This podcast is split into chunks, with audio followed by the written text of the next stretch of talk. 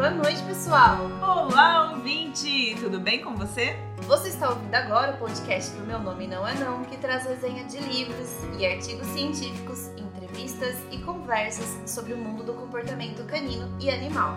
A nossa proposta é democratizar o conhecimento, promovendo o acesso a livros e artigos científicos, propondo um diálogo sobre as novas descobertas e um debate em relação aos desafios e rumos da convivência e do trabalho com animais.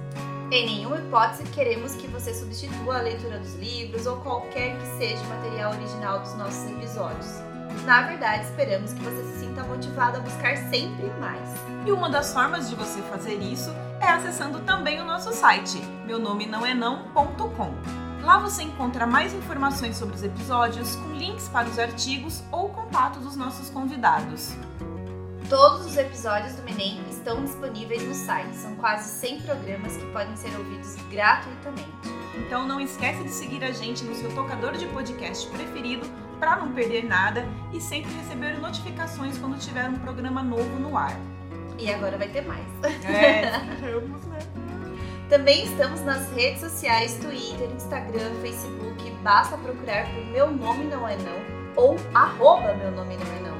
Bom, e agora que você já sabe onde nos achar, pode fazer comentários, deixar suas críticas, elogios e sugestões.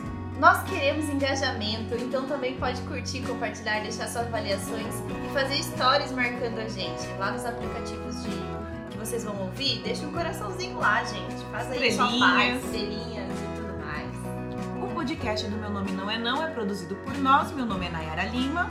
E eu sou a Miriam Campos. Então vamos para o episódio de hoje.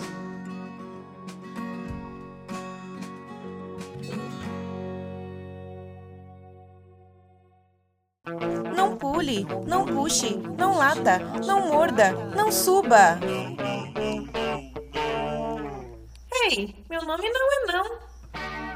Finalmente voltamos, né, Mirielle? Depois de um longo tempo, a gente teve curso no meio desse caminho, a gente teve. A gente ofereceu o curso Isso. e a gente estava em cursos também. Também fizemos cursos, oferecemos cursos. E também todo mundo sabe que a gente está num momento super tenso, né? A gente está numa situação pós-pandemia, é, saúde mental um fiasco para todo mundo, então a gente está precisando realmente desse tempinho para conseguir é, gerir isso, se arranjar, né? Estabilizar. E aí depois veio eleições também, né? É... Então assim, ó, Brasil não é para amadores. Definitivamente não. Bom, mas voltamos dando continuidade ao livro Seu Cachorro e Você, a história de uma conexão única da Alexandra Horowitz, que é a nossa queridinha. Todo mundo sabe que ela é a nossa queridinha. Amamos a Alexandra Horowitz, conversa com a gente no Twitter. Somos, Somos assim, super amigas. besties. Ela não sabe, mas a gente é super melhores amigas. o título original é Our Dogs, Ourselves, The Story of Singular Bond, Singular Bond, que foi publicado em 2019 pela editora Bestseller, que aliás só publica coisa boa mesmo essa editora. A versão brasileira é, tem a tradução da Isabela Sampaio, é do ano de 2021, que também é da editora Bestseller. E este livro ele tem 13 capítulos ao todo. Nós estamos dividindo em três episódios a resenha. O primeiro já foi, então se você ainda não ouviu, volta e ouve, né?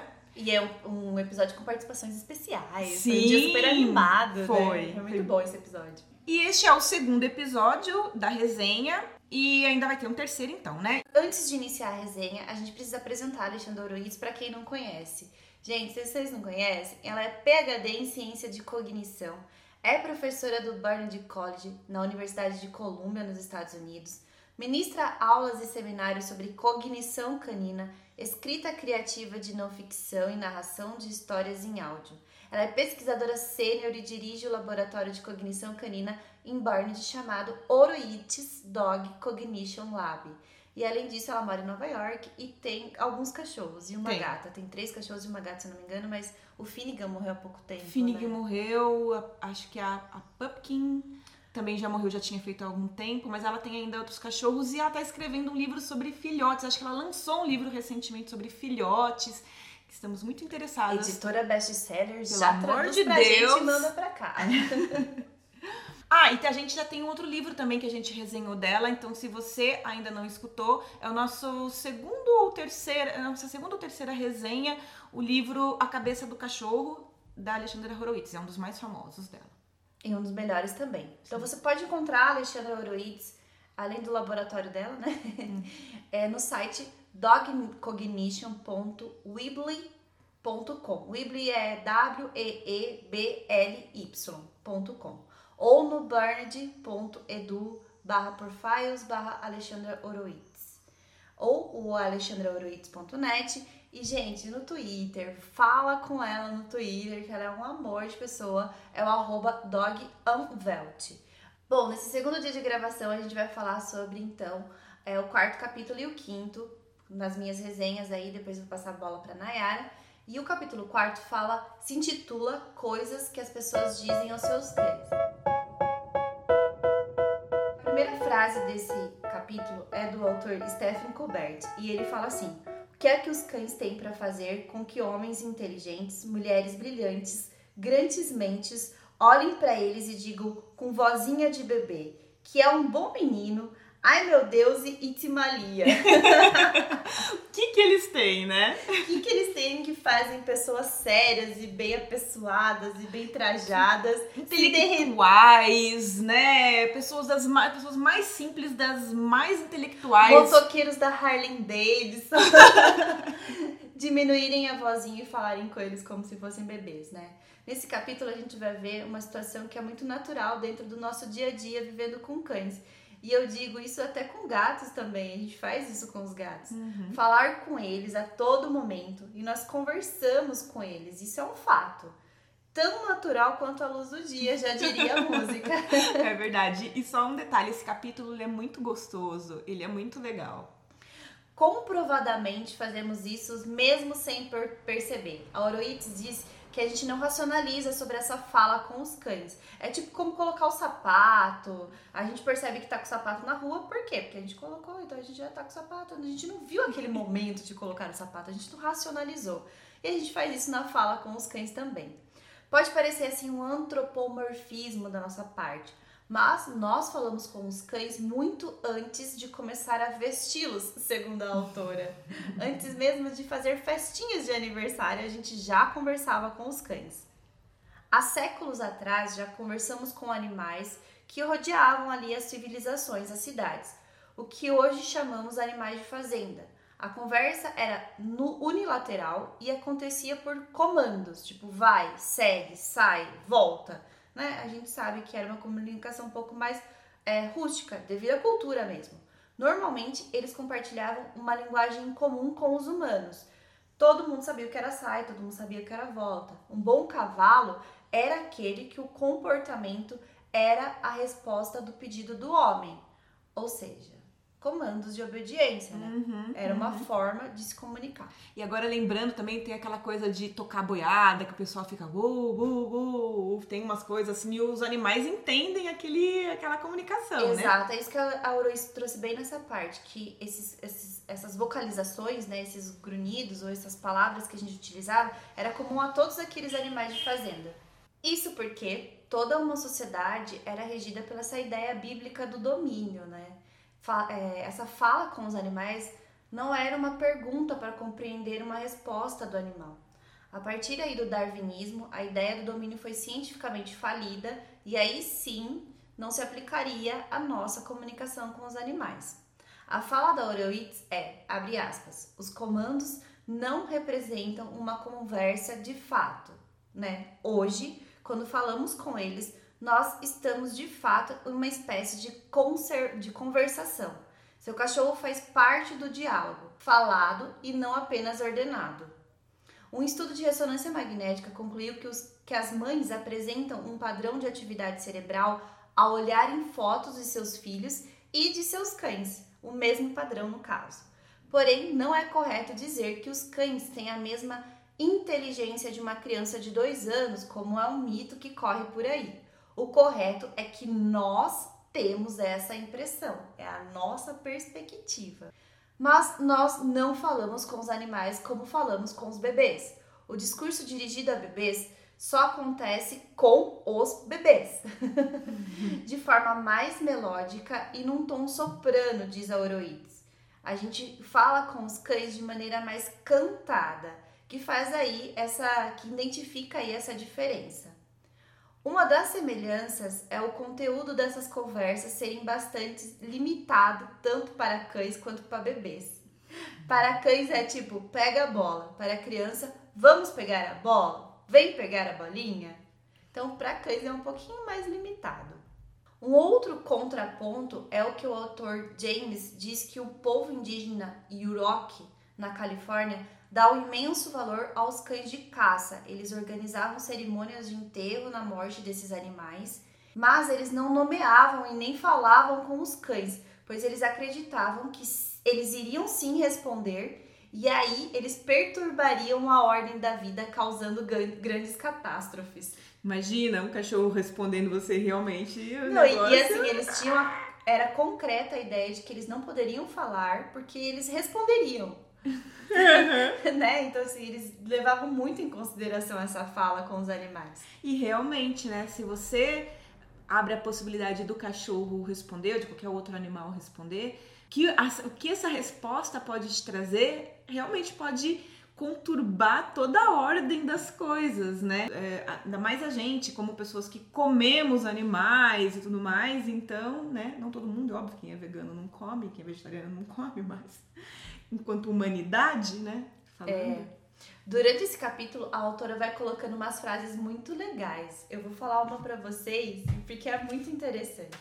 Ela coloca assim, no meio do título, assim, no meio, no meio do capítulo, ela coloca assim: Não sei, você vai ter de pedir para ele. São dele. É um dono de cachorro despreocupado para o outro cachorro que fareja o bolso dele no dia 7 de junho. Mais pra frente vocês vão entender. Ela vai colocando várias dessas frases, dessas conversas ao longo dele, desse capítulo. É, ela, ela, ela, não sei se você fala, né? Eu já tô querendo adiantar as coisas, mas ela faz, ela fez um estudo informal, né, do que as pessoas falam com seus cães e ela vai anotando, assim, assim, as pessoas estão falando, andando na rua, falando com os cachorros, e ela vai anotando.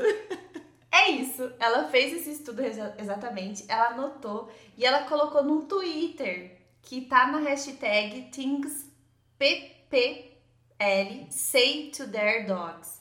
Então, se você. A gente vai colocar lá na descrição do nosso episódio. Se você procurar por essa hashtag no Twitter, tem todas essas falas, todas essas conversas. E são de anotações dela de um caderno. Ela anotou aí mais vezes femininas, né? Mais frases femininas, ou seja, mais seis vezes as mulheres falam mais do que os homens, mas isso pode ser só as anotações dela. Mas as mulheres elas repetem mais as palavras e elas não têm vergonha de demonstrar carinho. Ou seja, será que nós somos aí mais recompensa, a gente recompensa mais os acertos dos cães, por isso que a gente fala mais, eles respondem mais, né? Já que o aspecto de um bom vínculo também tem a ver com o reforçador para o cão. Talvez a gente fale mais com os nossos cães, porque a gente seja reforçado mais, e a gente reforça mais. E reforça eles, mais também. E a gente tem um vínculo é. melhor com ele. Não e sei, uma... joguei ele. É. Joguei. e de uma certa forma, ainda as mulheres são sempre tratadas como pessoas que são responsáveis pelo cuidado, né? Então a gente não tem medo também culturalmente de cuidar, de dar atenção, né? E ela fez essas anotações no meio de um cuidado, porque era um passeio pro Sim. cão. Então talvez seja essa incidência de serem mais mulheres mesmo. Bom, as nossas conversas com os cães, elas são diferentes na presença de outras pessoas, diz a Oroides. e ela também diz que é um ótimo lubrificante social essas conversas. Tipo aquela conversa como assim, qual é o seu nome? Você fala pro cão. Aí o tutor responde, no caso meu, Nutella, quando eu quero ser sociável, né? Daí eu falo, dá um oi pra tia. Nossa, é muito tudo isso mesmo. Ou a gente fala, tipo, vamos, vamos, vamos, Nutella, sai daí que a gente tá com pressa, papai vai chegar, o tio vai estar tá em casa, e tipo, quando você não quer aquela proximidade, ou quando você não quer. É uma indireta quase, né? Os cães, eles não são apenas um reflexo de nós mesmos, diz a Oroides, mas também são os nossos intermediários sociais. Muitas vezes nós sabemos o nome dos cachorros dos vizinhos, mas a gente não sabe o nome dos vizinhos. Eu tô Muito. rindo porque é isso. Uhum.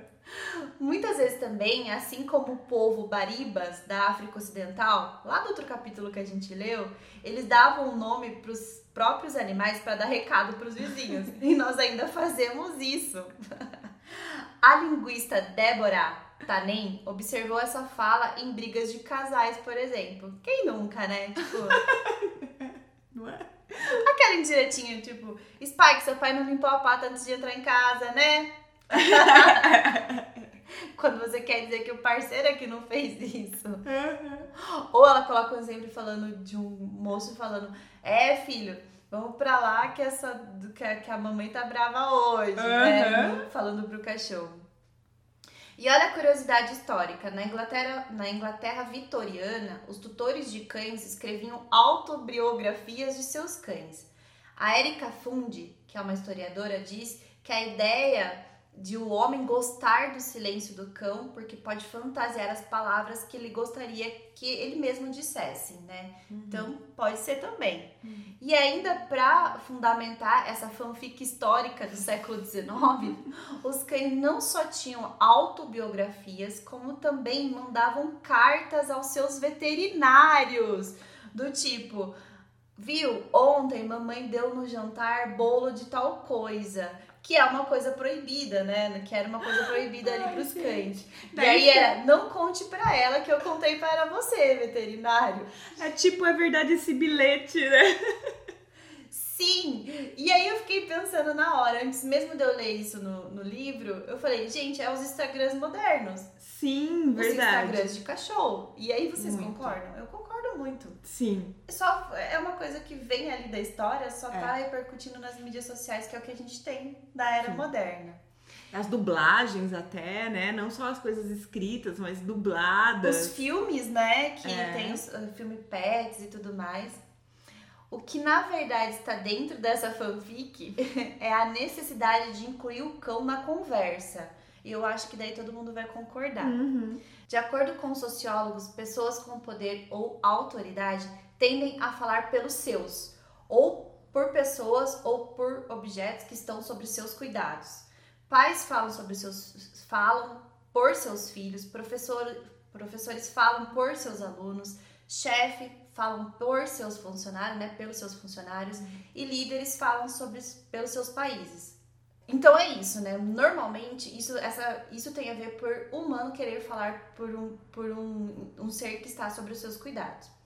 E será que a gente realmente tem o mesmo ponto de vista desses animais? Fica aí uma questão. O que muito está acontecendo é que nós falamos com nós mesmos, de acordo com o Levi Sevanevich Vygotsky, quem disse que a pedagogia não ia me servir, não é mesmo?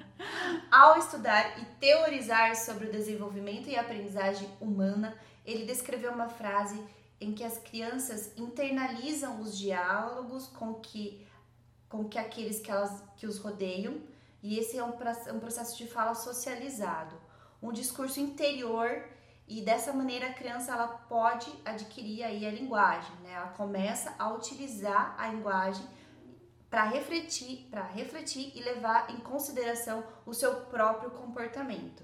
E aí quando adulto, a gente continua a fazer isso. E aí a gente usa para os cães. Calma aí, deixa eu ver, vamos ver se a gente entendeu. Então, quando a gente escuta, quando a gente era bem bebezinho, criança lá, a gente escutava os nossos pais falando, a gente internalizava aquilo. E a gente começava a medir os nossos próprios comportamentos, Comportamentos. por aquilo que o outro falava. E Por isso que a agora, gente pensa adulto, por linguagem, gente- né? Exato. E, e, é, é, E não só até- imagem, mas linguagem. Tem também. até um podcast muito legal do Naruhodo que ele fala sobre a gente, a voz que tá dentro da nossa, da nossa cabeça. cabeça. E ela é muito responsável pelos nossos comportamentos. A gente não tá falando de esquizofrenia. É um Uhum. outro caso, não tem nada a ver com isso. E uma coisa muito legal, se você não tem a voz na cabeça, você é uma pessoa com a fantasia, que é um nome estranho, mas a fantasia. E é muito legal. Eu fiquei sabendo que tem pessoas que não, não tem essa vozinha na cabeça, que fica o tempo inteiro. Mas elas têm imagens. Mas elas têm Cenas. imagens. Sim. Cenas que é uma forma de interiorizar o comportamento Sim. e depois utilizar. Sim, mas é legal. Então, se você é uma dessas pessoas, manda uma mensagem pra gente e fala, Nossa, olha, eu descobri de agora. porque eu acredito que eu tenho a vozinha. Eu tenho a vozinha. Nossa, eu tenho muita vozinha. A vozinha é estressantíssima. Estressantíssima. Eu gostaria de saber como que é essa como que é. Muito doido, é. né, gente? Bacana demais. Mas, ou seja, quando adulto a gente continua fazendo isso e aí a gente começa a fazer isso com os cães, com os gatos, com as crianças que estão à nossa volta. Bom, e aí, qual que é que você acha que é a frase que mais dizem pros cães? Suspense. Eu acho que todo mundo sabe. É eu te amo. Essa é a frase que mais falam. E a Oroichi ainda ela diz que se a gente for passar aí pelas casas, né, e pela, pela vida, a gente vai perceber que as pessoas às vezes falam mais pelos, pros cães do que para próprias pessoas.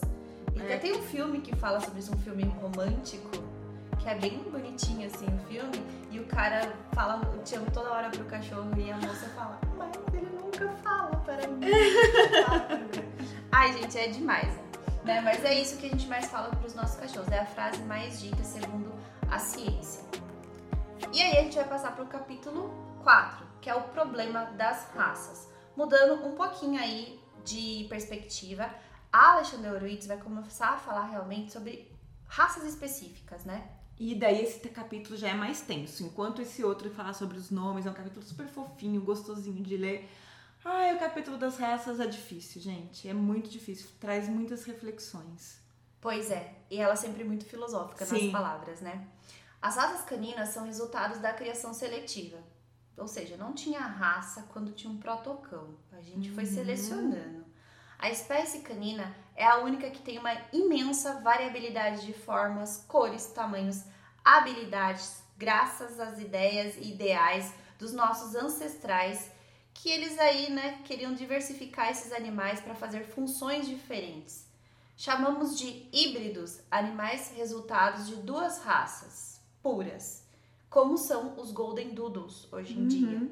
E a gente chama de vira-lata os que a gente não sabe a origem. Tem várias é, raças, raças envolvidas, ou aí tem inúmeras misturas nas suas origens e etc. Ainda existe essa obsessão em saber a origem dos animais, com uh, imprensas oferecendo testes genéticos ou simplesmente seu amigo tentando adivinhar a raça do seu cão pelo salto que ele dá. Quem nunca ouviu essa conversa?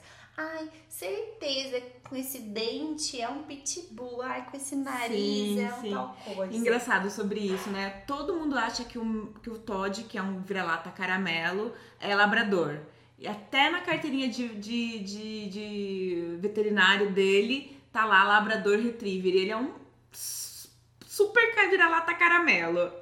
E da Belinha, quando as pessoas elas não sabem a raça dela, porque se vocês não conhecem a Belinha, vão no nosso podcast, no nosso Instagram, procura algumas imagens de uma cachorrinha preta e branca. É ela. É ela mesmo. Fazendo interação com enriquecimento ambiental, enfim.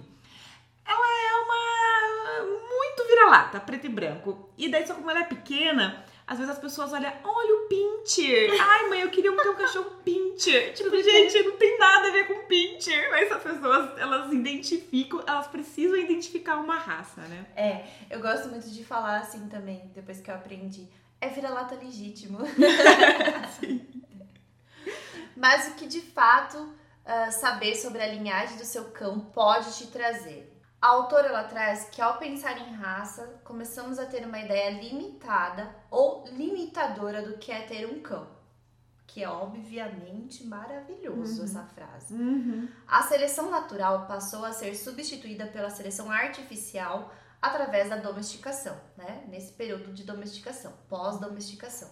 E essas escolhas potencializam inclusive problemas de saúde, né? Uhum. Não é? A criação de raças puras surgiu na Inglaterra vitoriana do século XIX e o sucesso foi imediato. Por muitos anos, um cão era considerado de raça se houvesse o registro de todos os seus ancestrais. Orhand, por exemplo, foi o primeiro cão a ser considerado pastor alemão, depois de uma criação sequencial de cães pastores e de pastoreio até chegar nele, que é que foi considerado uma nova raça. Hoje, ele não seria considerado o melhor cão da raça, segundo a autora e segundo os registros desse cão, né? as pinturas e etc. Nesse momento da história, uma característica positiva em uma raça era considerado inaceitável na outra raça. Só vou ler um trechinho sobre o caso dos bulls. Abre aspas. Assim, o bulldog antes usado para a prática de bull baiting, ou esporte no qual o cão atormentava um touro, perseguindo-o e o atacando com o objetivo de amaciar a sua carne antes do abate, teve sua reputação recuperada por um padrão que causou mudanças em sua forma. O cão transmite uma imagem de determinação, força e atividade, o que não seria aceito no caso de cães de companhia. Uhum. Em 1873 surgiu um Kennel Club oficial, pois ali já começaram a surgir as fraudes nas apresentações dos cães. Cães tingidos, cães mutilados e ou machucados para parecer uma raça. Nossa, Por exemplo, no caso dos Yorks, eles cortavam a orelha para a orelha ficar de pé, porque normalmente a orelha do York ela cai, né? Os Yorks hoje que tem orelha em pé, inclusive, são por causa que utilizam talinhas por muito tempo. De uma população de zero cães do século XIX, passamos cães de raça, passamos a 350 e poucas raças reconhecidas no mundo, diversificando aí por países e ainda vem surgindo derivações aí dos, no caso dos doodles, né? Uhum. Os doodles, os golden doodles, labradoodles, cocker doodles. Tem Spaniel com alguma coisa também, agora eu não me lembro. Spaniel Cocker, cocker, não, Cocker Spaniel é uma raça. não sei, gente. Tem alguma raça misturada aí com Spaniel também. Que eles vão passar de híbridos hoje para provavelmente raças em pouco tempo. E assim, os cães que foram arrancados da vida selvagem para serem domesticados passam pela seleção da sua tolerância e cooperação conosco. A classe de status que continua a determinar o melhor cão para uma família tá aí, né? Vigente. Uhum. A autora observa que o Upper East Side, lá da Serena Van der Russen do Gossip Girl, quem não conhece? Voltando aqui para a autora, o cão mais quisto é o Shih Tzu, dos palácios chineses, né? Aquele cão de classe, o cão do império. Já no Upper East Side mais liberal, um labrador adorável, inteligente, astuto, que pega o graveto no. no, no, no gramado. No super parque. gramado. Como chama aquele parque. parque lá do, de Nova York? De Nova York. Ai, como que é? é, é Central Park. Central Park. Esse vai ser um cão super aceito também por conta do seu refinado sucesso em ser Uhum. elegante. E aqui para nossa realidade a gente consegue ver muito bem essa comparação, né? Com os poodles, com os pinchers da avó, os border Uhum. collies das famílias esportistas e etc. Então o cão sempre teve atrelado a um status. Lembrando que até aqui no livro e nesse capítulo a gente não tá defendendo aí que você não tenha um cão de raça, tá? A gente só tá contando a história e o Uhum. enredo do qual é, vêm as raças. Apenas aí é um diálogo histórico e antropológico sobre os fatos. Ela coloca uma, uma aspas bem bacana, que é assim: os animais, né, os cachorros, eles já foram arrancados do reino dos animais selvagens para serem domesticados, além de terem sido modificados irreversivelmente por sua tolerância e cooperação conosco, eles passaram agora por uma segunda era do gelo. É, bem, bem, bem tenso, né? Abrindo aspas mais uma vez, uma raça é muito mais um ponto de vista do que uma designi, designação, designação científica, fecha aspas. A Horowitz, ela, é- ela é maravilhosa em muitos sentidos. Ela é muito consciente de tudo. Nossa, esse livro é um tapa na cara da gente. Pois é, até os mestiços eles já foram considerados uma raça ali no século XIX. Animais de uma mesma raça sempre tiveram variações, inclusive determinadas pelas regiões geográficas que eles residem. Um exemplo disso que é- são próprios ahm, border collies, né? Tem border collies muito diferentes. Border collies maiores, border collies menores, com orelha em pé, orelha caída, cores diferentes. Pois é. Apesar dos registros dos cães milenares que temos hoje, não conseguimos determinar quais eram as raças que começaram a caminhar e caçar com os humanos milenares também. Qualquer história sobre as raças que viveram no tempo de Cristo, por exemplo, é bem provável que seja mentira e mito. Até agora não se comprovou nada disso. A primeira lista datada de tipos de cães é de 1486. Nessa época, o cão tinha uma função e nos outros momentos ele era um incômodo. Até quando surgiu os canis mesmo, os lugares para fecharem, né? as baias para fecharem os cães. A origem das espécies de Charles Darwin, que é o defensor do vigor híbrido, ou seja, cruzamento que evita a endogamia. A endogamia é quando você passa genes recessivos à prole. E o é, Charles Darwin ele era completamente contrário a isso, né? Ele não era a favor. Uhum. Pois aí a, a prole não tinha possibilidade de vingar, ou se vingasse, levaria doenças para as uhum. próximas gerações.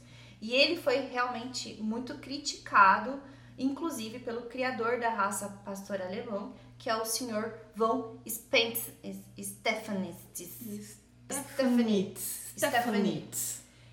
Aliás, além disso, esse senhor tem umas falas extremamente problemáticas e que representam o status da raça naquele período, mas também o status da civilização naquele momento, né? Sim. Com a ideia realmente de uma endogamia canina, é, e que foi citado realmente por ele, e ele também cita comparação com a eugenia humana, né? Ele lembra bastante um cara que a gente não deve nomear. Sim, ou seja, né, essa, essa visão das raças, ela surge e é reforçada por uma visão também humana, bem nazista, de que existem pessoas melhores, é, raças superiores de pessoas também.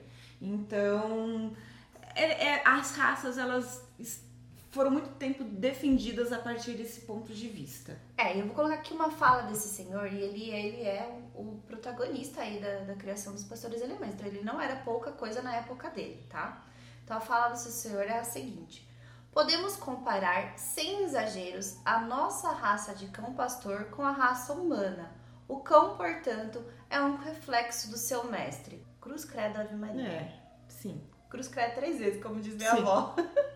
Os criadores nessa época se uniam para um cão perfeito e com desgosto olhavam para os vira-latas. Inclusive, o termo inglês para a palavra vira-lata é mongrel. Começou a ser utilizado aí para identificar pessoas, inclusive birraciais, multirraciais e pobres. Outro termo associado a cães que foi associado a pessoas dessa mesma, dessa mesma categoria foi mutt que é um termo super capacitista que significa algo como estúpido ou retardado, burro. ou seja, burro. Ignorando o fato de que todos os cães têm raças mestiças, né? Tiveram origem, né? Evoluíram, inclusive. Né? Eu não coloquei tudo que as revistas e jornais dessa época trazia e que a Alexandra trouxe no livro também. Por isso que eu falo assim, ó, leiam esse livro que ele é muito, muito bom mesmo. Uhum. Porque eram observações que realmente me fizeram ter asco, nojinho, sabe? Uhum. Ódio no coração. E porque eu já estava com preguiça dessa discussão de raça aí mesmo, viu, gente? Eu vou é. confessar aí pra vocês Sim. que vai dando um, uma, um desgosto de falar sobre isso e pensar que nós, humanos, somos parte disso, né? Me incomodou muito porque a linha de pensamento de criadores e proprietários e sociedades ainda se daquela época ainda se perpetua até hoje. Uhum. Segundo a Oroids, muitos kennels clubs, inclusive em seus sites, têm uma maneira bem passivo-agressiva em te desmotivar a adotar um cachorro resgatado, vulgo vira-lata de abrigo. Se você tem uma criança, se você não tem tempo, se você não sei o que, se você não sei o que, eles sempre acham um jeito de colocar um cachorro de raça se você não tem essas coisas. É, eu já escutei muito recentemente. Inclusive, acreditei nesse tipo de justificativa, confesso, mas hoje, refletindo, por isso que é bom, né? Pessoas que trazem outras reflexões pra gente, a gente consegue perceber mesmo, né, o quanto algumas visões estão equivocadas. Eles chegam a, a, a- eles chegam a denominar nos, nos, nos sites dos Kennel Clubs coisas como do tipo ah, tal cachorro vai dar menos trabalho, Uhum. tal cachorro aprende mais rápido, cal- tal cachorro não vai ter ansiedade de separação, tal, pessoa, tal cachorro não tem problema com vínculo. E a gente sabe que tem sim. Uhum. Muito cachorro de raça. Eu já ganhei vários cães de raça porque a família realmente não sabia o que estava trazendo pra casa. Mas aí, né, gente? Só vira-lata tem isso, né? É, é. Só vira-lata tem problemas. Só cachorro de resgate, resgatado que tem isso. Quantas vezes a gente não entrou numa casa que tem um cão de raça e ele tinha muitos problemas com mordidas, problemas com ansiedade de separação, Uhum. né? E o cãozinho, Todos, e o cãozinho veio filhotinho pra família. É. O cãozinho veio pequenininho. Cada vez que vamos dando atenção às tipologias, deixamos de lado a individualidade de cada ser, mesmo dentro de uma raça. A previsibilidade de uma raça não quer dizer que aquele grupo é igual entre os seus.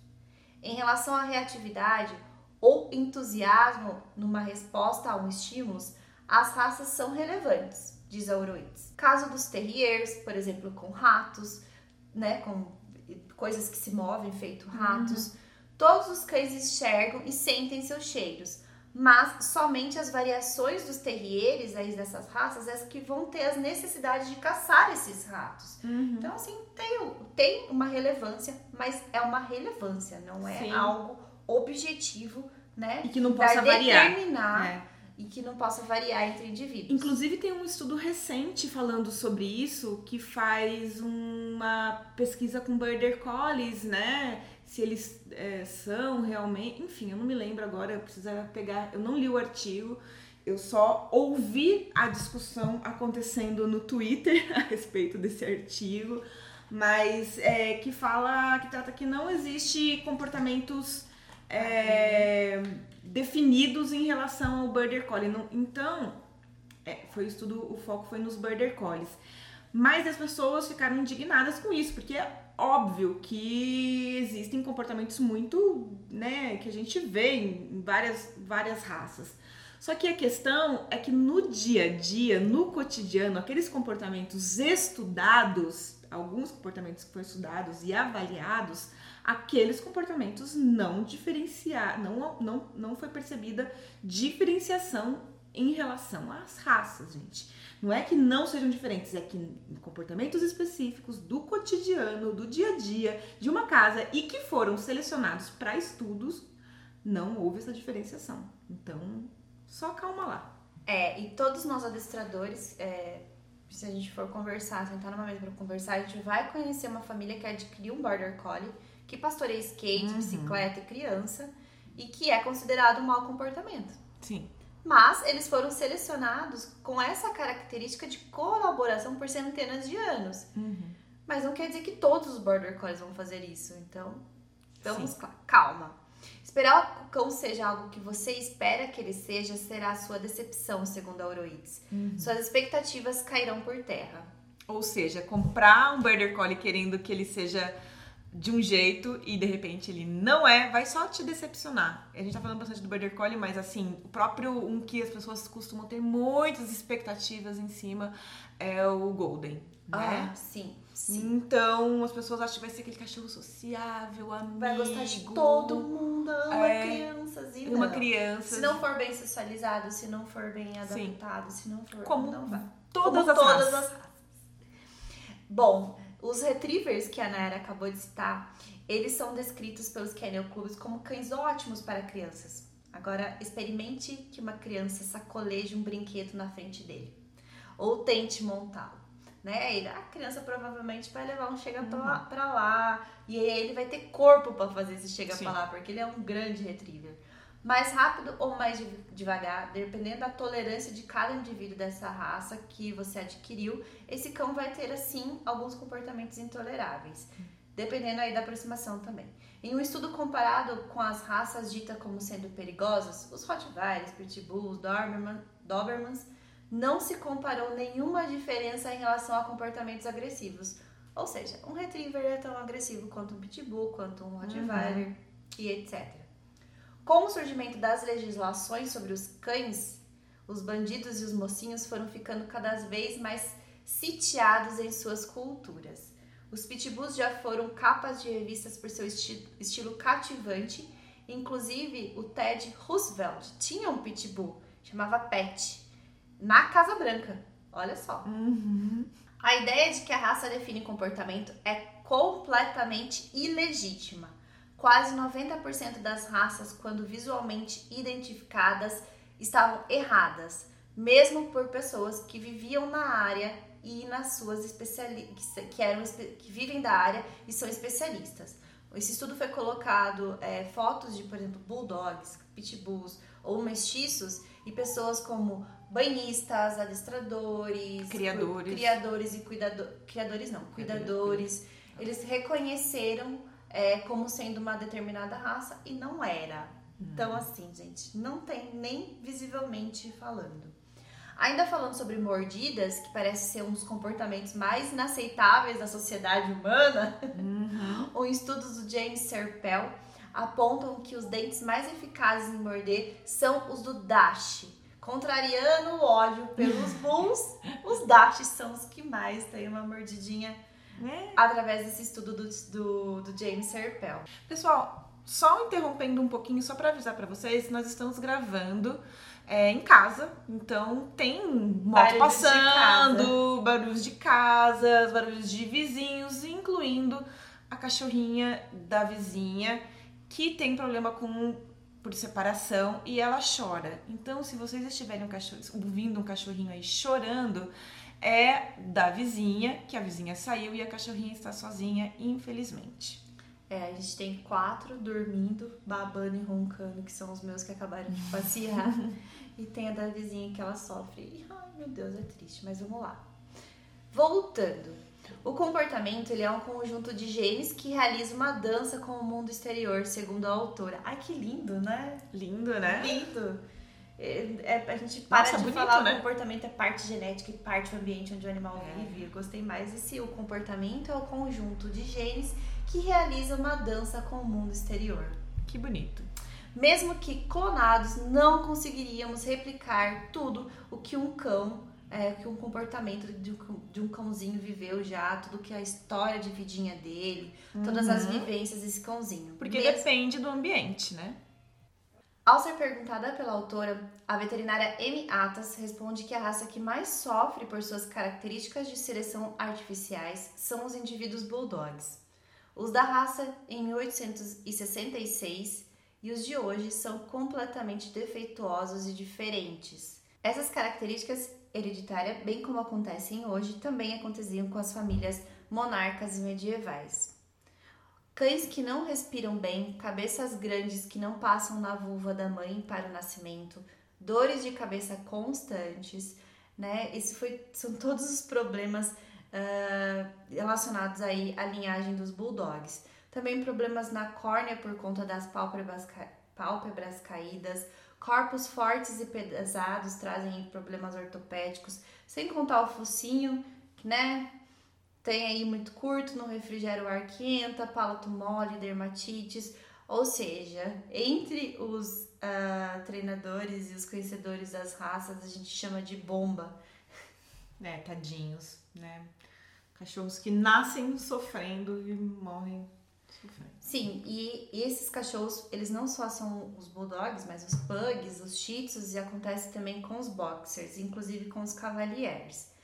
É, as pessoas não pensam que querem esses problemas que a gente falou aí acima, mas é esse o combo que as pessoas levam para casa quando escolhem essas raças. As raças mais populares são as que nós estimulamos as doenças. A autora fala que somos totalmente alienados ou muito cruéis mesmo.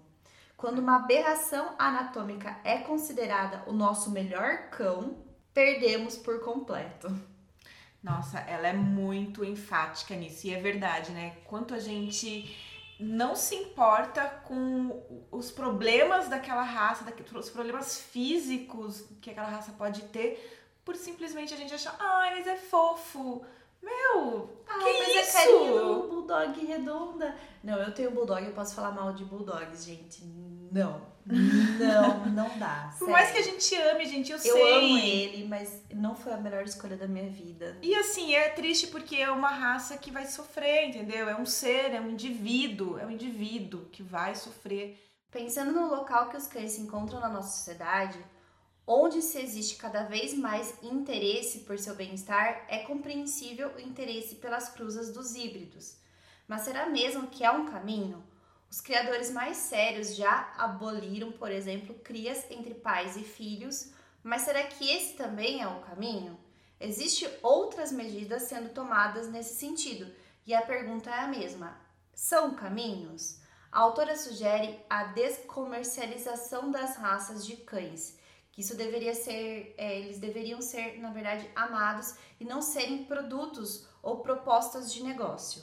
A proposta nesse momento do livro é de trazer para a gente, leitor, uma reflexão, né? Para a gente entender como é uma criação de cães. As fábricas de filhotes, criadores sérios e escolhas das raças, cães adotados. Nós temos a demanda de não conseguir existir como uma humanidade sem a presença de um cão. Isso já é comprovadamente fato. Uhum. Será que ele precisa sofrer para cumprir esse papel? Será que nós aceitamos que ele sofra? Será que um cão que não vive com sua mãe consegue aprender sobre socialização sozinho ou com a ajuda de outros humanos, né, ou com a ajuda de humanos? A autora ainda ela faz uma pergunta é, a outros especialistas caninos que é, foi bem curiosa as respostas em relação a essa a questão de a gente o porquê de escolher raças, né? Ambos são categóricos e eles afirmam que os criadores deveriam sim existir porque daí a gente tem o direito de escolher com quem quer viver, né? Mas o fator saúde, saudável, bem-estar, respeito às características dos, dos cães deveria estar presente nas nossas escolhas. A sociedade quer o cão que tenha uh, uma bexiga que aguente ficar sem fazer xixi, né? Que seja um especialista em hibernação para ficar sem fazer nada de 10 a 12 horas por dia e e se ela soubesse aqui no Brasil acontece pior, né? Porque os uhum. cães podem ficar até 14 horas sozinhos. Uhum. E aí, assim, que eles consigam brincar no máximo, de, que eles brinquem no máximo 10 minutos por dia. Realmente é uma raça, né? Existe essa raça, né? Existe. Então, o problema do cão não deveria ser a raça, e sim a forma com que a sociedade vê ele e ouve a fala dele, né? Ouve sim. as necessidades dele. É, é como se é, é como se a gente quisesse um cachorro de brinquedo. A gente procura um cachorro de raça que a gente acredita que pode se encaixar nas nossas expectativas e no fim, cachorro é cachorro, né?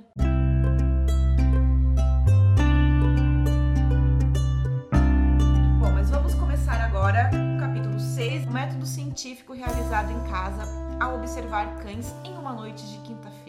Muito engraçado. é muito engraçado. Ela inicia dizendo que o método tem a ver com a elaboração e experimentação e hipóteses. Hipótese significa colocar algo embaixo de, isso, né, na parte significa no sentido da palavra, etimológico mesmo, né?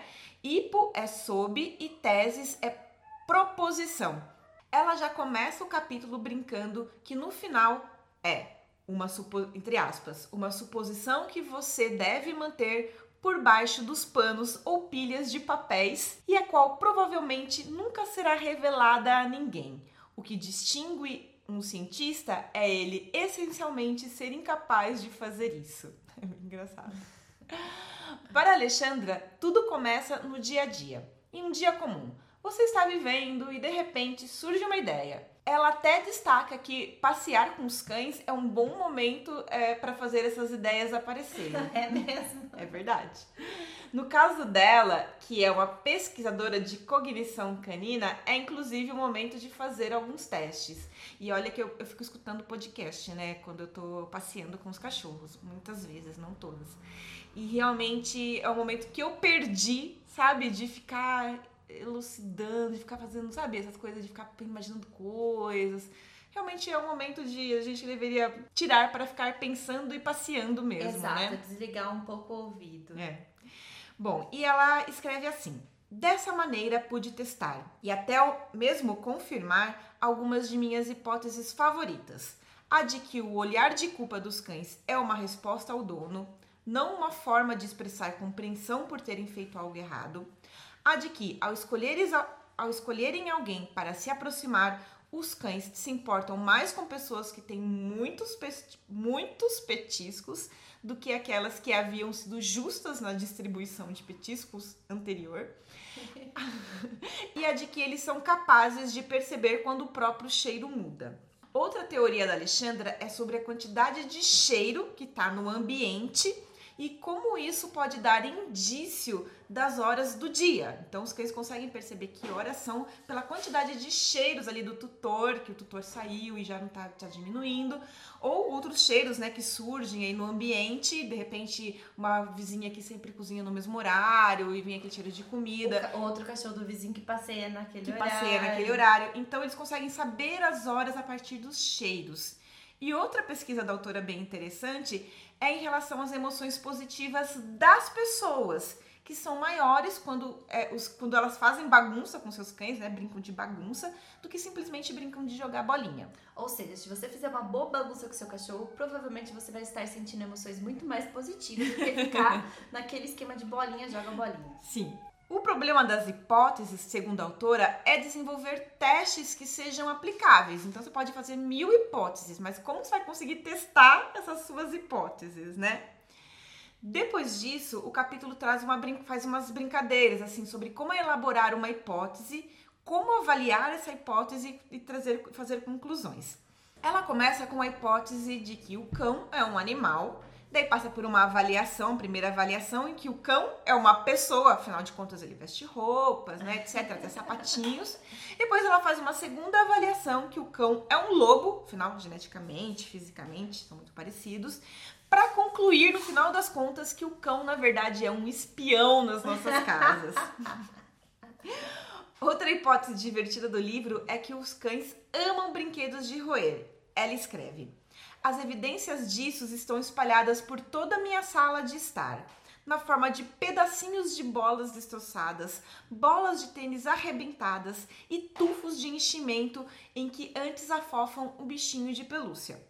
No entanto, nunca vi um cachorro que se importasse profundamente com brinquedos de roer. Caso haja outros cães ou pessoas disponíveis para interagir com ele, ou seja, se tem cachorro, se tem outras coisas para fazer, o cachorro não é, não fica roendo. Os brinquedos são úteis e desejáveis, principalmente em momento de tédio ou quando um humano tira o próprio braço dos dentinhos afiados de um filhote e o substitui por uma corda ou um graveto. Além disso, se os cães amam mesmo os brinquedos, eles os amam a ponto de decapitá-los, estripá-los e consumi-los. Lacerá-los, arrebentar tudo. Isso é o amor pelo do brinquedo. O amor canino, escreve ela, pode ser diferente do amor humano, Graças mas nem tanto assim, né? A gente vê relacionamentos tóxicos por aí, né? Pois é. Avaliação. Os cães se sentem responsáveis por destruírem os brinquedos invasivos, invasivos que espalhamos irrefletidamente pela casa. Dada a cuidadosa atenção que meus cães dão ao ato de destroçar os brinquedos, tenho minhas suspeitas de que, em vez de amá-los, eles se sentem, eles sentem a obrigação de desmantelá-los. Meu Deus, lá vem mais um, segundo a Alexandra. É esse que eu vou destruir. Ai, mais tá um, mais um bicho para destruir. Meu Deus do céu. Mais para frente, a Alexandra faz uma segunda avaliação, avaliação que os cães se manifestam politicamente roendo. Porque o cachorro da Alexandra destroçou um, um bichinho lá que eles, que, eles, que eles tinham que parecia o Trump. Daí ela conclui que os cães votam com a boca. Eu acredito que eles votam com a boca. Eles escolhem o melhor qual Sim! Boca. Eles decidem, né? Tem cachorro que não gosta de roer uma coisa e roe, outra. outra. Toda essa brincadeira deste capítulo é muito divertida, mas revela, no fundo, quantas possibilidades existem para a gente refletir sobre o comportamento dos cães. E que chegar a uma conclusão é bem difícil. Por isso, o método científico é importante. É, todas essas teorias malucas precisam passar por testes para daí a gente chegar em alguma conclusão, né? O capítulo seguinte é o Coisas de Cachorro. Alexandra diz que cães entendem muito de geografia, basta a gente perceber como eles sempre sabem onde fica o pet shop, onde eles sempre recebem petisco. O Todd vai.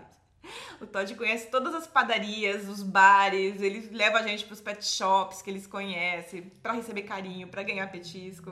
Ah, incrível. Que ia aconteceu até uma, uma, uma, coisa recentemente. Ah, recentemente a gente tava passeando por um lugar que a gente nunca tinha, quer dizer, a gente já tinha ido, mas assim, nunca tinha tido mesinhas nesses lugares. Daí de repente tinha um é, tinha uma mesinha com um trailer, né? Várias mesinhas e um trailer. E como a gente já tinha passeado um bom tempinho, ele foi para as mesinhas e sentou, tipo, do lado, que é uma coisa que a gente costuma fazer, parar e sentar no bar, né? Ele fez isso pra descansar. Que, ai, aqui, ó, é uma mesinha, tem cadeiras, então eu vou ficar aqui Então vou você sentar. descansa, É. tá? Aqui em casa, eles sabem o circuito total dos gatos. Geograficamente, todos os gatos. Eles encontram, sabe, os gatos de, Aham, de casas de- Os gatos que são alimentados pelas pessoas, Uhum, gatos rua. de rua, e eles têm os pontos, né? Aham. deles, E eles sabem chegar certinho em todos os pontos. Porque eles sempre roubam ração dos gatos. E nesse capítulo vamos falar sobre coisas que estão disponíveis em pet shops. O que Alexandre descreve que queremos para os nossos cãezinhos aquilo que queremos para nós mesmos, ou seja, comprar de tudo. Outra frase impactante dela é: a elegante dona do cãozinho pode, assim, abrir a bolsa e revelar seu animal, que, por sua vez, também tem a sua bolsa. E ela pergunta sobre como saímos de habitantes de cavernas para pessoas que compram roupões de banhos caninos. Apesar dos cães serem legalmente propriedade, Eu ia falar que é a mesma história de como a gente baixa pra falar. Sim. É, apesar dos cães serem legalmente propriedade, eles também têm as suas posses, que são os brinquedos, caminha, coleira, peitoral, etc. Muito dessas coisas os cães parecem reconhecer como deles. Mas apesar do tanto de coisa que existe no pet shop, a Alexandra diz que a maioria delas já existia há um século já. Conforme os cuidados com os cães foi crescendo, um novo negócio começou a se expandir. Conforme os cuidados com os cães foi crescendo, um novo negócio começou a se expandir. De acordo com a autora, boa parte desses empreendimentos eram de mulheres.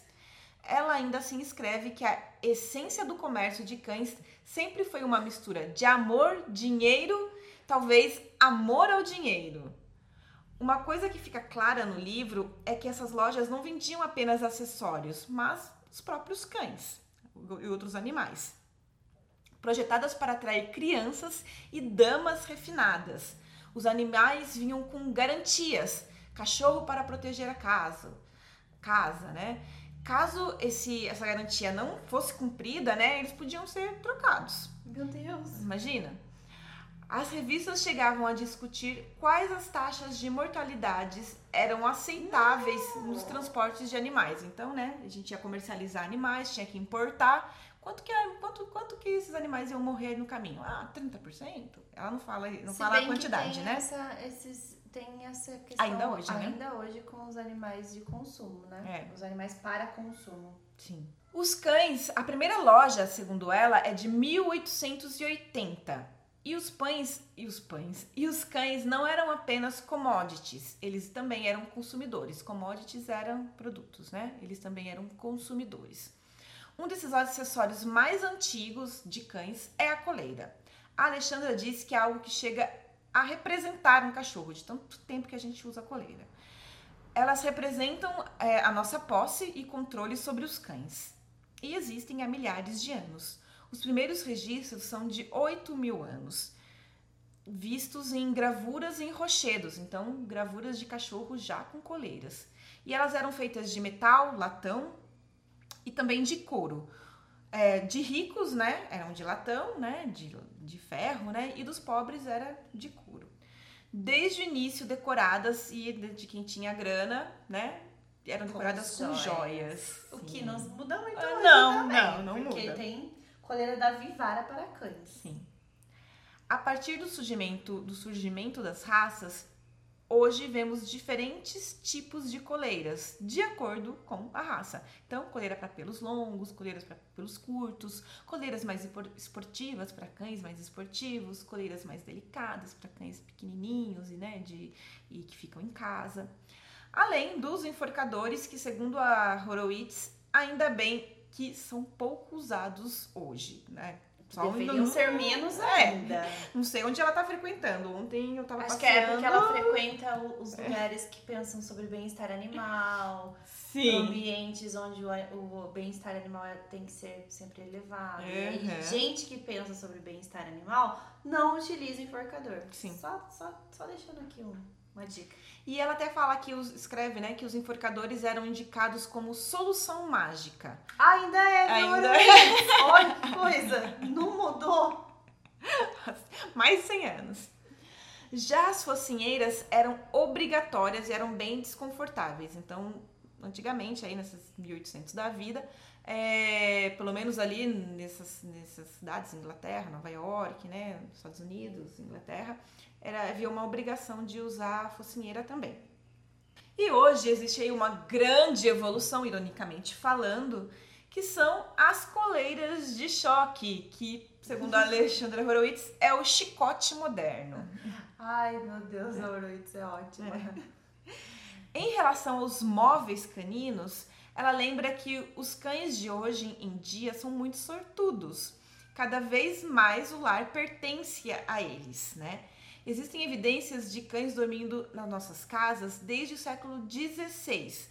Um exemplo era é, o terceiro conde de Lancaster, que ela dá o exemplo, que deixava o seu Greyhound dormir com ele. Mas não eram todos, era essa pessoa específica. É porque tinham, tem casos de nobres que exterminavam cães nos seus, Sim. nos seus impérios, né? Sim. Na sua monarquia. As casinhas de cachorro existem há centenas de anos. Já as camas surgiram como extensões de acomodações de fazendas, como a palha. Então os cães deitavam ali na palha e daí começaram a fazer caminhas, né, para os cachorros, como extensão disso. Com o tempo, os canis entraram nas casas, né? Em vez de se fazia canis, e começaram a entrar nas casas e tornaram as próprias camas dos cães. Nos anos de 1940 começaram a personalização. Então, cobertor e almofada com bordado e o nome do cachorro. Já as roupinhas surgiram lá pela década de 1920. Nas revistas como a Vogue, que é famosa até hoje, era comum ver cães com acessórios combinando com os das mulheres. Ainda Que- hoje. Ainda hoje. Ainda, ainda hoje. Os cães, segundo a Alexandra, foram participantes involuntários da moda. Em pouco tempo surgiram os mais diversos tipos de agasalhos para cães, além de sapatinhos. No século XX, o banho e tosa surgiu, com anúncios como se os cães estivessem indo à barbearia, né? Então, imagina. Daí ela escreve assim: a posse mais onipresente dos cachorros modernos talvez tenha sido a última a ganhar força. Os brinquedos caninos. Nossa, o que eles mais gostam. Assim. De acordo com a Alexandra, foi só quando os cães passaram a ser criados, mantidos expressamente para a diversão humana, que nos ocorreu a ideia de que talvez eles também precisassem de algum entretenimento. Ai, que triste. Vou chorar. E muitas vezes não tínhamos ideia de como esses brinquedos funcionavam. Às vezes os fabricantes, né, eles tinham que passar instruções de como que funcionava o- os, os- os brinquedos. E o design era mais interessante para as pessoas que para os próprios cães. Mas também existiam já os brinquedos que simulavam caças com apitos. As revistas chegavam a anunciar produtos improváveis, como pinça para pegar o dente de, lente, de leite Meu dos cães. Deus.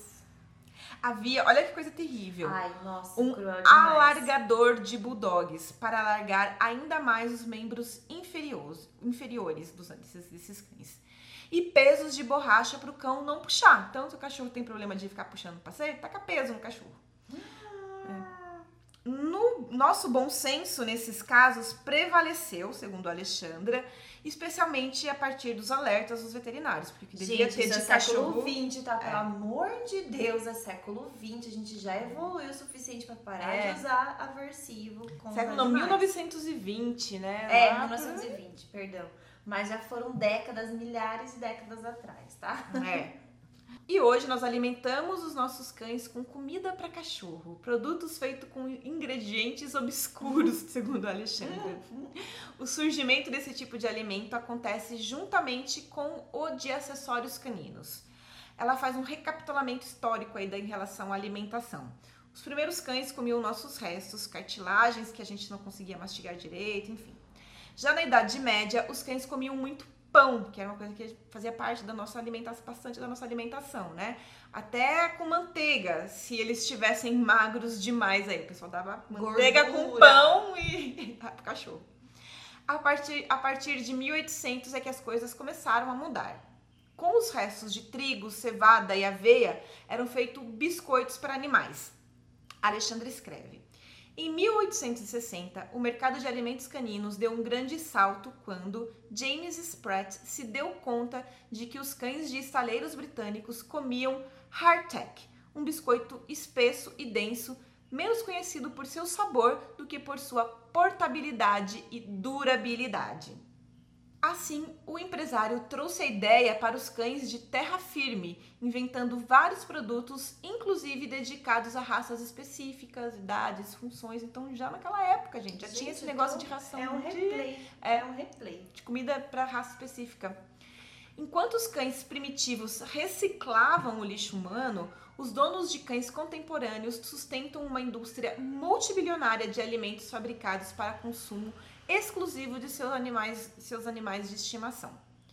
Foi um grande sucesso e logo outros fabricantes também cresceram nessa mesma né, categoria aí de produção. Já os petiscos apareceram na década de 1930. Com a Segunda Guerra e a exp- a expansão da comida em lata, os cães também entraram nessa moda aí de alimento em lata. E hoje, quando pensamos em comida de cachorro, nos vem essas duas opções sempre, né, na cabeça. Ou comida em lata ou essa que é seca, tipo biscoito. Havia muita propaganda a respeito desses alimentos naquela época, assim como existe hoje, né, gente? Cães famosos que faziam comercial, relação de cães vencedores aí de competições, de, de, de raças, fazendo campanhas de como marcas. parecido né? com as coisas hoje, né? E mais uma coisa que acabou surgindo com tudo isso foi também a tigela para os cães, que é outra coisa que a gente compra, estão aí nas, nas posses dos nossos cães. E conforme os matadores cresciam, né, os fabricantes de ração começaram a usar os subprodutos, né, que se- seriam destinados à graxaria, que faz coméstico, co- cosmético- cosméticos e produtos de higiene. Eles começaram a usar esses subprodutos, é, que são restos de animais, para fazer é, os alimentos dos cães também. A carne de cavalo não faz mais parte da maioria das comidas de cachorro dos Estados Unidos. Ela escreve assim: a carne de cavalo não faz mais parte da maioria das comidas de cachorro dos Estados Unidos. Outras escolhas de carne refletem, contudo, ideias culturalmente limitadas de cães, como predadores, servindo-lhe assim é, bisão, carne de bisão, ou como glutões, que glutões é aquelas pessoas que são gourmets, né? É, tais como os dos seus donos, e portanto produzindo embalagens com imagens de peixes ou carnes de primeira, né? Cordeiro, né? Que o pessoal faz. Coelho, É. ovelha, não. Em, em 2018, ironicamente, a marca de alimentos caninos Wissong entrou em uma ação judicial contra outros fabricantes com a alegação de que as embalagens dos produtos de seus concorrentes faziam propaganda enganosa ao exibir, por exemplo, imagens de costelas de cordeiro quando não havia nada parecido do lado de dentro. A decisão do tribunal foi contrária. Ou seja, podia fingir. Podia fingir que, que Mas tinha que cordeiro aqui no e não tem. Brasil a- é, o, é o Ministério da Agricultura que fiscaliza as fábricas de rações e etc. E não existe um grande controle, não. Inclusive, aconteceu há pouco tempo uma Uhum. contaminação de petisco super séria que matou até agora mais de 10 cães, não foi? Foi Sim. dezenas de cães, tem até um, um Instagram para quem quiser saber melhor. Então, assim, né? Estamos Muito. aí retrógrados nesse sentido. E ela conta que no início não era igual hoje, sabe? Quando a gente pega o pote, a ração e dá pro cachorro e, e é isso. No início era, de- era difícil alimentar os cães com esses biscoitos. Eles eram cheios de instruções, porque não era. Eles não viam o alimento como um alimento único. Pronto, né? É. Só pra usar. Só aquele alimento, né? Até que a uma marca Prats divulgou em 1886 que não era preciso alimentar o cachorro com mais nada. Hum, Todavia, até indicava que, né, a marca indicava, explicava como poderia fazer a inclusão de outros alimentos. Mas ela dizia que se só dar aquele alimento, como a gente hoje faz com as rações, podia. Além de comida, os fabricantes vendiam conselhos, adestramento, remédios, recomendavam as rações especialistas. Alexandra diz que quando um dono de cachorro do século XXI fala com ela sobre um cão educado, logo ela lembra dos panfletos das marcas de alimentos caninos do início do século XX, época em que esse conceito foi inventado do zero. E é engraçado porque hoje mesmo, às vezes a gente faz pesquisas sobre raças ou sobre alguma coisa, tem muito site de alimentos que dão essas é, informações sobre esses, esses animais, né? E paralelo com, as- com os sites de alimento, agora são os, os sites das grandes mar, corporações e marcas Sim, de, de- produtos pet, Isso. né? Verdade. As grandes, a gente tá falando das grandonas aí da vida. Sim. E as dicas eram de dar tapinhas no rosto, puxar o rabo, armar ratoeiras para manter, o- manter os cachorros longe da, da da lata de lixo, entre outras coisas bem grotescas assim, sabe? E a autora até fala, né? Hoje o adestramento é muito mais humano a partir do reforço positivo, que é o método efetivo. Foi ela que escreveu isso, tá bom? Né? Mas existem ainda. Mas né? a gente sabe que tem gente que tá no século XX do Noroides. É, Tem é, gente exatamente. que no tá início no do início do século XX. Mas ela diz que é, se surpreende, né, observar que a nossa visão sobre cuidar de cachorros é a mesma, né, do, século, século passado. passado. Acabamos de falar sobre isso. E ela é até dura em dizer, assim, ó, abre aspas, assim como os cães são os acessórios de uma vida perfeita, os apetrechos para o seu bichinho servem para anunciar riqueza e status, tais quais uma bolsa de grife ou os tênis de última moda. Ai, E é bem isso, né? A gente sabe que é A isso. gente sabe. Infelizmente é difícil mudar é, a educação, né? A gente vai É. educando quem a gente pode. Ler Alexandra Horowitz, a gente tem que ter um pouco de de auto como auto como que eu posso dizer Crítica? autocrítica porque a gente tem que ouvir e falar "É, realmente a senhora está certa realmente isso acontece realmente eu fiz isso eu já vi pessoas fazendo eu já incentivei amigos Não, a fazer gente, quem nunca, tipo, vê um cachorrinho com. Agora eu vou falar uma marca, patrocina nós, ou não. eu tô brincando. Que é. Patrocina, Patrocina, patrocina, patrocina. quer. Não, a gente não tá criticando, mas a gente tá criticando, mas é uma boa crítica, não é uma crítica é, ruim. Que é, quantas vezes a gente fala, ai, o cachorrinho vestindo Z-Dog. sim Agora eu vou falar outra marca pra gente, né, variar e outras marcas também quiserem patrocinar nós. Ai, cachorro vestindo a Dog You, né? Então, Até os próprios tutores, você vê, ai, eu indico é, um peitoral lá no meu protocolo de treino. Ele fala, ah, mas tem da Z-Dog, né? sim, sim, porque já virou um status realmente. E a gente vê os cachorrinhos, ah, aquele cachorrinho veste Z-Dog. Ah, aquele cachorrinho tá usando Dog You. Ah, tá usando, sei lá, marca tal, marca E que X, são realmente mais marcas famosas. muito boas. São, a gente gosta, inclusive a gente indica, A gente indica incluindo, os nossos é, cães. incluindo a cachorreiros também que a gente indica, Nossa, cachorreiros.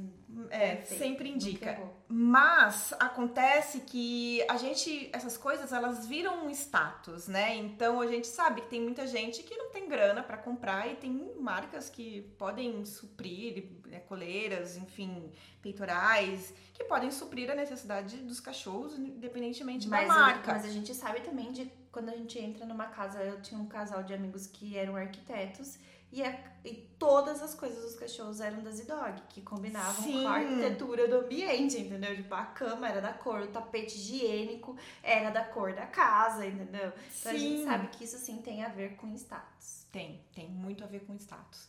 Então, e a gente começa a refletir sobre isso, né? O quanto isso é só uma questão de status mesmo e o Ou é gosto, ou é necessidade, bem- necessidade e bem-estar. bem- necessidade para bem-estar, né? Uhum. Porque quando a gente acaba indicando essas marcas e tudo mais, é que a gente sabe que é uma marca boa, traz segurança, dura muito tempo, né?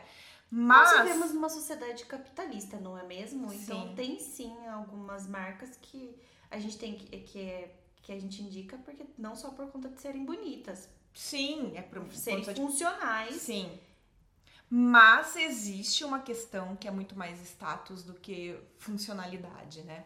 E daí a gente precisa ficar atento a isso, né? das roupinhas, né? A gente vê muito cachorro que não precisa estar usando roupinha no calor e tá usando roupinha só pra Lacinho, lacinho, colar. coleiras com pedras, penduricalhos pendurados. Então, calma, gente, vamos respirar. perfuminho e um monte de coisa. É um pouco da nosso consumismo isso, né? É, do que a gente queria também pra É. gente. E aí, eu, ela tava falando numa parte do capítulo, né, sobre as roupas que o pessoal compra pra ela e compra pro cachorro também. Eu tenho uma roupa junto com o meu Você cachorro. tem igual. Eu queria também, mas olha, tá vendo como Mas consumista? assim, é uma, uma roupa de frio. Então, tipo, eu, eu tenho uma blusa. É uma só, tá? Uma blusa xadrez vermelha e a minha cachorrinha tem uma blusa xadrez com vermelho. Combinando também. Bom, é isso, pessoal. Episódio de hoje pronto. Pisando no nosso calo. A gente mesmo tá refletindo sobre o que a gente É. faz, entendeu? Nós somos parte do meio, então Sim. não tem como tirar o nosso da reta. A gente já replicou várias falas dessa. Ai, não, só da Zidog é boa. Sim. Ai, sei lá, é, não, ração tem que ser ração. Tem que ser tal. Se não, o cachorro já, já foi replicado, mas estamos Sim. aqui para passar conhecimento, então. E refletir também, né? Não só os estudos que trazem informações e dados e tudo mais, mas refletir sobre o que a gente tá fazendo nesse mundo. E, né? É importante, ainda mais nessa nessa época, né? Povo. Pois é.